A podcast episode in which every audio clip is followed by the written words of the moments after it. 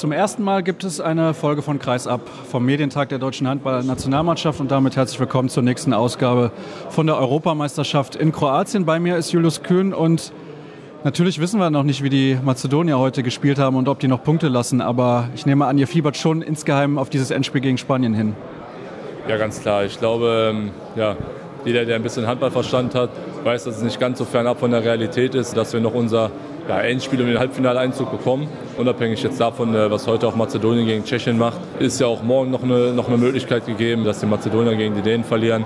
Aber mir wäre es natürlich lieber, äh, wenn es heute schon passieren würde, dann hat man natürlich Klarheit. Wir haben im Vorfeld des Turniers schon über die gestiegene Erwartungshaltung gesprochen. Da hast du gesagt, klar, das ist anders. Jedes Jahr wird das ein bisschen anders und die Leute erwarten, dass wir viel erreichen. Das merkt man jetzt auch hier bei diesem Turnier. Ich bin jetzt natürlich später angereist, aber wenn ich das so sehe, es knistert schon so ein bisschen. Ne? Also ihr wisst irgendwie, ihr müsst liefern. Ja, ganz klar. Ähm, aber nicht nur auch von außen, sage ich mal, die Erwartungen äh, sind gestiegen, sondern auch die Erwartungen, die jeder an sich selber hat. Ich glaube, jeder weiß, warum wir hier sind. Ja, und da brauchen wir gar nicht groß drum herum zu reden. Ähm, es ist nun mal so, dass wir hier als Zielverteidiger angereist sind und die Zielstellung sollte da klar sein.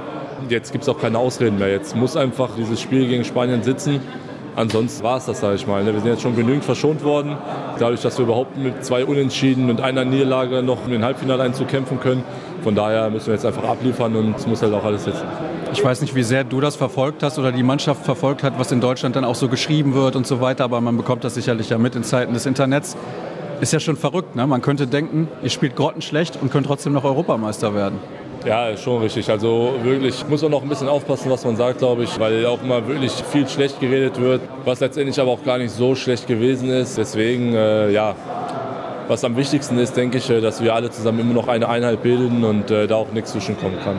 Ich finde, dieses Turnier zeigt mal wieder extrem, wie eng die Weltspitze aneinander liegt. Also da sind Spiele und Ergebnisse, beispielsweise die Tschechen ja auch in eurer Hauptrundengruppe, hätte man ja nie erwartet, dass die Dänemark schlagen können.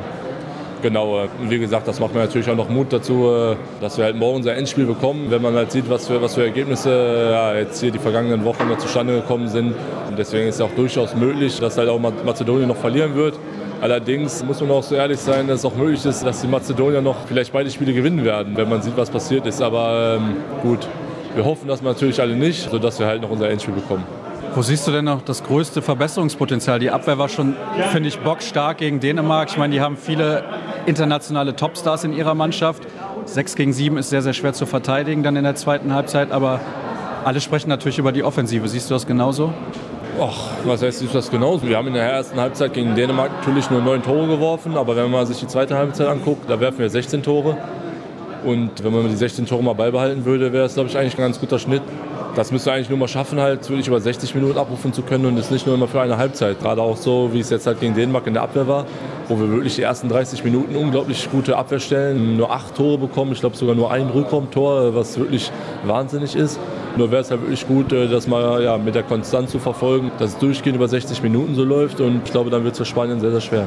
Du hast eben gesagt, ihr müsst eine Einheit bilden. Wie anders ist denn die Stimmungslage beispielsweise im Vergleich zu vor ein, zwei Jahren, wo man eben noch befreiter in so ein Turnier gegangen ist? Spürst du ein bisschen mehr Anspannung auch bei deinen Mitspielern? Also spüren jetzt mehr Anspannung nicht. Wenn man logischerweise dann in die Kabine kommt vor so einem Spiel, ja, dann macht man sich nicht mehr so den großen Kopf darüber, ja, was passiert jetzt, wenn das hier nicht funktioniert. Man ist eigentlich eher so in seinem Tunnelblick, weiß natürlich, man hat jetzt ein ganz wichtiges Spiel vor der Brust, aber letztendlich dürfen sich dadurch keine Abläufe verändern. Aber es ist natürlich immer ein bisschen leichter, als äh, leichter, getan, ach, leichter gesagt als getan, so. Deswegen muss man da mal ein bisschen vorsichtig sein. Man hat zum Beispiel auch bei mir gesehen, die ersten Spiele waren überhaupt nicht gut. Da habe ich mich halt nur mal davon anstecken lassen, aber ähm, letztendlich ja, dürfen wir sowas gar nicht an uns rankommen lassen. Und ich glaube, dann sind wir extrem schwierig zu schlagen. Ich hoffe, ihr seid dann auch morgen von den Spaniern nicht zu schlagen. Ich danke dir. Andreas Wolf ist mein zweiter Gesprächspartner heute am Medientag des Deutschen Handballbundes. Lass uns doch mal zu Beginn kurz darüber sprechen, wie das ist, wenn man nicht weiß, was jetzt passiert. Macht dich das irgendwie unruhig? Nee, ich denke, dass unsere Situation sehr gut ist. Mazedonien äh, wird aller Wahrscheinlichkeit nach nicht beide Spiele gewinnen. Die Dänen müssen, glaube ich, auch noch selber einen Sieg einfahren, um, äh, um sicher zu gehen. Deshalb kommt zu der Verletzung von Lazarov eben auch noch die, die Unwahrscheinlichkeit, dass die verhältnismäßig alte Mannschaft zwei Spiele äh, hintereinander gegen Top-Gegner gut spielt. Und äh, wir gehen stark davon aus, dass wir morgen das Endspiel gegen Spanien haben. Du hast jetzt vor zwei Jahren eine überragende Partie gemacht gegen Spanien. Die Schützen sind ja ja bekannt. Hast du dich in irgendeiner Weise da schon noch ein bisschen intensiver vorbereitet auf diese Partie?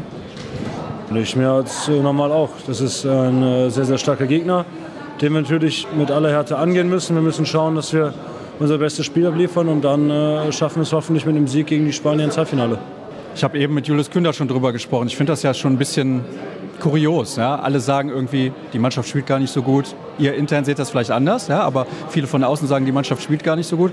Aber wir können trotzdem noch Europameister werden. Also das ist ja hier noch lange nicht vorbei.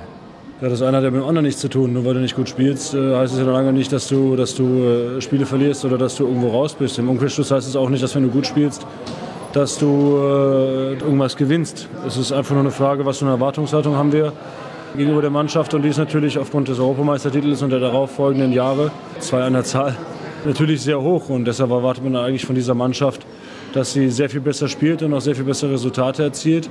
Das ist äh, eigentlich typisch deutsch, dass man da so ein bisschen verkennt, dass wir gegen die stärksten Mannschaften der Welt antreten. Und es deshalb fast logisch ist, dass wir nicht jedes Spiel mit zehn Toren gewinnen. Natürlich spielen wir auch ein bisschen unter unseren eigenen Erwartungen, aber das Turnier hat eigentlich jetzt seinen Höhepunkt, seinen vorläufigen. Und wenn wir den positiv gestalten, dann haben wir alle Ziele erreicht, die wir uns gesteckt haben. Bist du denn selbst angespannter vielleicht als bei einem Turnier wie in Frankreich letztes Jahr oder davor in Polen oder in Rio?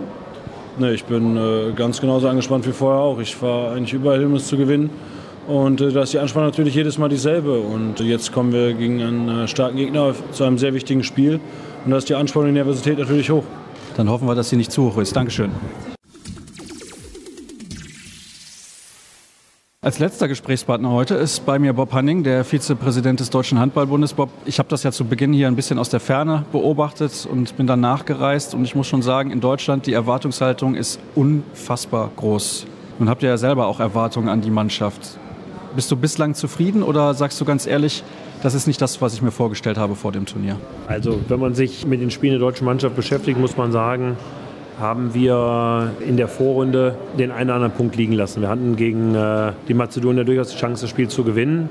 Mit einem Punkt mehr hätten wir heute eine etwas bessere Ausgangssituation Richtung, Richtung Halbfinale. Mit dem Dänemark-Spiel war ich sehr zufrieden, außer mit dem Ergebnis. Das war mit Abstand unser bestes Spiel.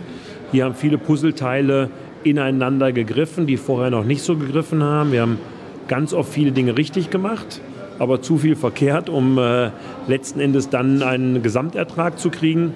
Gegen die Dänen haben wir viel mehr richtig gemacht als falsch und sind leider nicht dafür belohnt worden. Und von daher ist das sicherlich ein, ein Zwischenzeugnis, wo man sagen muss, es ist noch Luft nach oben da und ich hoffe, dass wir am Mittwoch die Chance haben, gegen die äh, Spanier nochmal um den Halbfinaleinzug zu kämpfen. Habt ihr im Vorfeld vielleicht ein bisschen unterschätzt, wie große Wellen das schlägt, wenn man beispielsweise einen Finn Lemke nicht nominiert? Also das war ja ein Echo, das war vielleicht so gar nicht zu erwarten. Also ich bin erstmal von allem total überwältigt. Also ich finde, dass diese Diskussion drei Tage lang in den Medien stattfindet, zeigt ja, wie bedeutend auch unsere Sportart ist. Es ist ja gut so, dass es so ist. Und auch, dass wir jetzt 6,5 Millionen Zuschauer vor den Fernsehgeräten haben, die die deutschen Spiele gucken wollen, ist ja auch ein Indiz, wie populär wir den Sport in den letzten Jahren wieder neu entwickelt haben. Inhaltlich gesehen äh, hat der Trainer die Hoheit über den Kader. Und wenn er der Auffassung ist, etwas zu versuchen im Mittelblock mit Kühn und Roschek, dann ist das ein gutes Recht, das auch zu versuchen. Ich finde es aber viel wichtiger, dass, wenn man sieht, dass es nicht funktioniert, sofort handelt und nicht wartet. Und genau das hat er getan. Von daher, wir haben mit Finn Lemke 25 Gegentore gekriegt, ein Spiel davor. Wir haben ohne ihn 25, mit ihm 25 Tore. Manchmal ist es aber etwas Atmosphärisches, was wichtig ist. Und Finn ist auch ein emotionaler Führer für diese, für diese Nationalmannschaft. Und von daher bin ich froh, dass der Trainer das auch so schnell gesehen hat und auch dementsprechend reagiert hat. Ja, das ist ein Lernprozess, den man durchmacht und es ist ja besser, wenn man den schneller durchmacht, anstatt dann zu lange zu warten und dann ist es zu spät. Es ist auch ein Lernprozess ja auch im Hinblick auf die Weltmeisterschaft nächstes Jahr im eigenen Land. Denn wenn ich sehe, was hier so los ist, das wird nächstes Jahr dann im Januar 2019 nochmal eine ganz andere Hausnummer. Ja, das wird großartig. Ich glaube, da können wir uns unglaublich darauf freuen, auf die Männer-WM in Berlin, Köln und Hamburg, beziehungsweise auch in München. Ich glaube, das wird ein richtiges Fest, ein richtiges Festival. Ich glaube, wir können den Handball da zelebrieren. Und das wird sicherlich eine sehr, sehr große Medienlandschaft geben, die darüber berichtet. Darauf können wir uns mehr als freuen und sollten den Druck nicht als Druck verspüren. Dann eine Frage noch zum Abschluss, denn ein Spieler deiner Mannschaft, der Füchse Berlin, hat sich leider verletzt, Paul Drucks. Er hat vor der EM gesagt, er will diesen Welpenschutz nicht mehr. Ja, er will Verantwortung übernehmen. Ist zu viel Last gewesen auf Paul in den letzten Jahren insgesamt auch? Nein, das sehe ich nicht so. Aber er hat leider Gottes das das Pech der schweren Schulterverletzung gehabt und jetzt des Meniskusschadens. Aber das passiert im Sport halt auch mal und tut mir für ihn natürlich leid, tut mir für die Nationalmannschaft in der jetzigen Situation leid und tut mir natürlich auch für mich als Geschäftsführer der Füchse und die Berliner Handballfans leid.